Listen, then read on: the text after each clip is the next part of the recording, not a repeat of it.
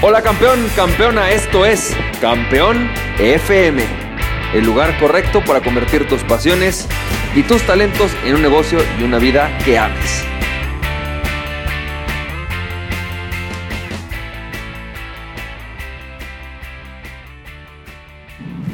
Hola, ¿qué tal? ¿Cómo estás, campeón, campeona? ¿Cómo te va? Yo soy Francisco Campoy y bienvenido y bienvenida al episodio número 70 de Campeón FM. Y campeón, campeona, pues este episodio te voy a hablar sobre algo que es una pregunta, ¿no? ¿Por qué? Y creo que todos nos lo hemos hecho alguna vez. Y, es la pregunta, ¿por qué, aunque gano más dinero, también tengo más gastos, ¿no? ¿Por qué aunque gano más dinero parece que tengo más deudas? ¿Por qué, aunque, por si gano más dinero tengo ahora eh, más deudas en mi tarjeta de crédito? ¿Y por qué pasa? ¿Por qué sucede esto? Esto también se puede llevar a otros niveles, ¿no? Por ejemplo, ya en niveles de personas empresariales, de empresarios importantes.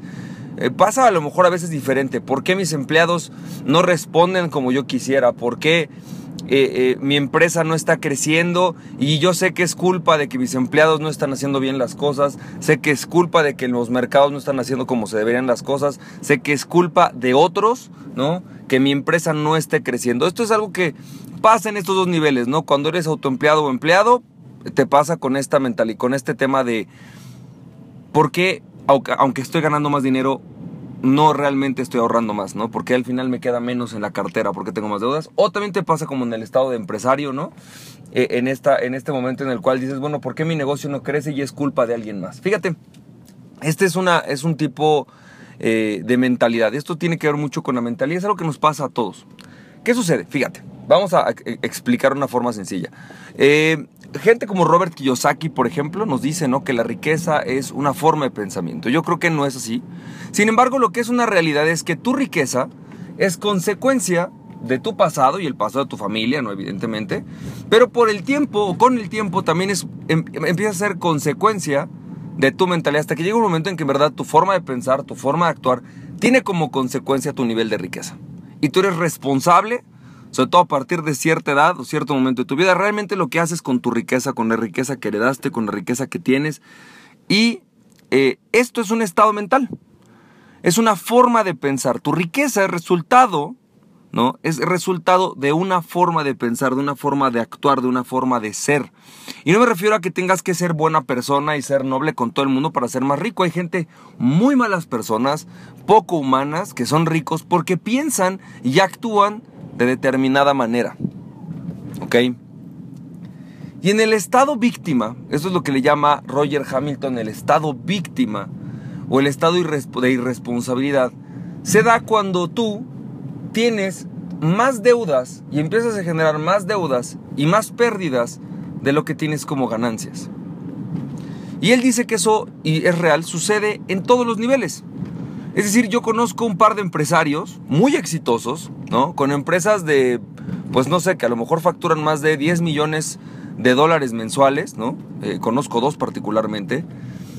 Y que tienen un fenómeno particular, un, un punto importante, ¿sabes?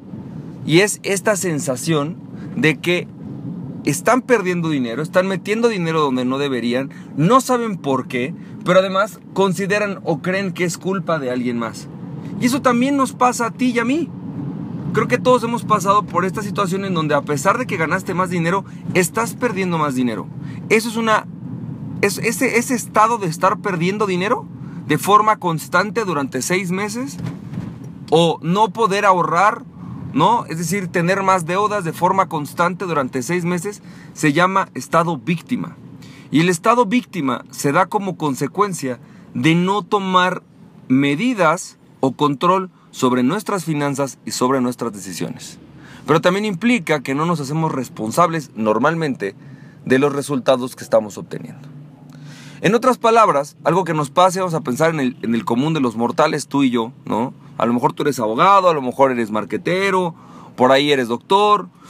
Y algo que nos pasa a todos nosotros es que en ocasiones perdemos control, medida de qué estamos haciendo, en qué invertimos nuestro tiempo, en dónde ponemos nuestro dinero.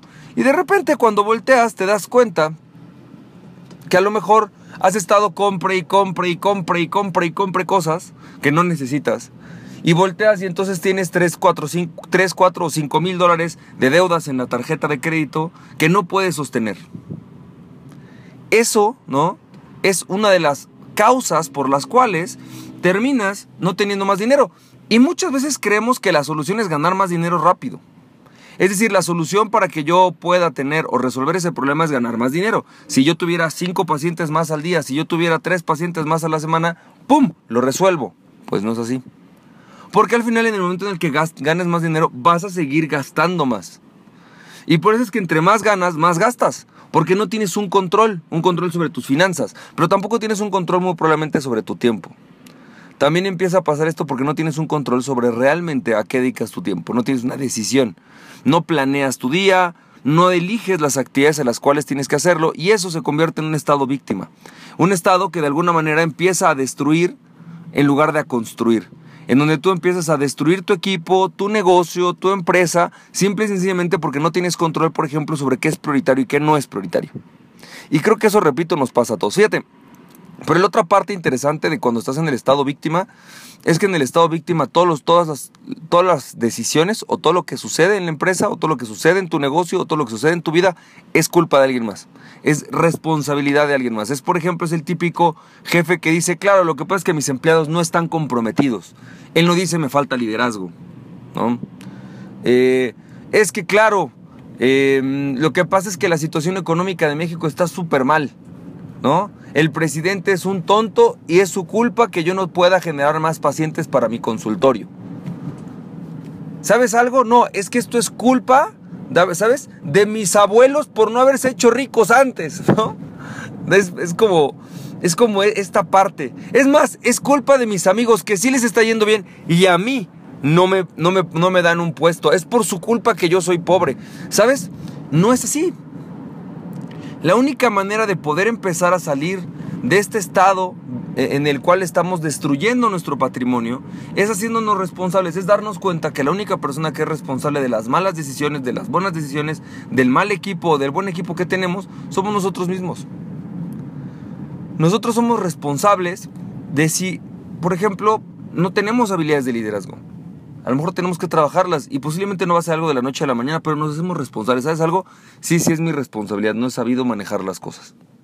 ¿Sabes? En efecto, hay cosas ahí que no me gustan, pero en realidad soy yo el que no ha podido. Fíjate, en efecto, México a lo mejor está en recesión. Pero, ¿sabes? Tampoco es que yo esté haciendo realmente un buen trabajo de marketing, no estoy haciendo mercadotecnia. Entonces, es la, única forma en la cual nosotros podemos salir de este estado, es cuando nos hacemos responsables de las cosas que nos suceden. Cuando nos damos cuenta que en efecto hay personas que han tenido más o menos ventajas, pero ellos han sabido o no aprovecharlas y ese es problema de ellos. Nosotros somos los responsables de todo lo que sucede en nuestra vida. Y entonces si yo no gano suficiente dinero es porque no tengo suficiente control. Oye, ¿no? Y este es típico, ¿no? Te lo dice em, personas, por ejemplo, me tocó en un entrenamiento, ¿no? Una persona que me decía, Francisco, pero es que yo no tengo de otra. Yo tengo este empleo, ¿sí? Yo tengo este empleo que no me gusta, que no disfruto, porque tengo dos hijos. No puedes decir que es mi culpa. ¿Qué otra cosa podría ser? Bueno, podrías no tener empleo. No, bueno, pero entonces no mantendría a mis hijos. Exacto. Entonces tú eliges este empleo. Es una decisión tuya. Tienes otra opción, morirte de hambre y no pasa nada si te mueres de hambre. El mundo no se va a acabar para las demás personas. Por ahí un par de personas que te conocen se pondrán tristes, pero no pasa de ahí. El asunto es que tú no quieres enfrentar esa posibilidad y prefieres tener un empleo. Entonces, asume que tú elegiste este empleo y es tu decisión y asúmela con gusto. No tiene nada de malo, al contrario, tiene mucho de bueno. vas a empezar a cambiar tu perspectiva sobre lo que haces con este empleo. Porque te haces responsable de lo que sucede, pero es muy difícil. Y sabes, es muy interesante cómo eh, las personas de las clases que estamos más abajo, entre más abajo estamos, menos responsables nos hacemos de las cosas nos sentimos más víctimas, más inmersos o sujetos a las decisiones de otros más. Más inmersos o sujetos a las decisiones que otros han tomado. Sin embargo, las personas conforme van ascendiendo empiezan a decir, no, esto fue mi responsabilidad.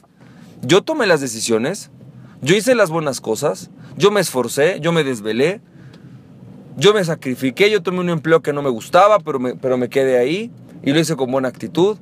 Yo tomé la decisión de invertir, arriesgué mi patrimonio. ¿Sabes?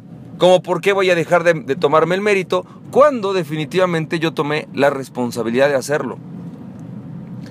Entonces, la manera en la cual si tú hoy sientes o te das cuenta que estás perdiendo dinero de forma constante, o que no tienes, por ejemplo, un, sistema de control de, financiero en tu, en tu casa, que no sabes en qué gastas, no sabes en qué se te fue el dinero, no sabes cómo hacerle para poder, eh, eh, de alguna manera, dejar de gastar más, evalúa. Evalúa si tienes estas dos disciplinas. La primera disciplina, bueno, en realidad son tres, ¿no? Primero, la disciplina en general. Ve si tienes disciplina, qué tanta disciplina financiera tienes, qué tanta disciplina en cuanto a tus tiempos tienes. La mejor manera de salir de un estado víctima, un estado en el que estamos destruyendo las cosas, es incorporar la disciplina, poner las normas. Segundo, ve qué tanta disciplina financiera tienes, qué tanto control tienes. ¿Realmente estás controlando lo que gastas? ¿Evalúas en dónde se fue tu dinero? ¿Llevas algún sistema de control de gastos? Sería importantísimo, pero también en los negocios. A lo mejor lo llevas, ¿sí? Pero no quieres verlo. Bueno, llévalo y velo. Ven que se fue el dinero y si realmente estás tomando las decisiones que te van a llevar a donde quieres estar.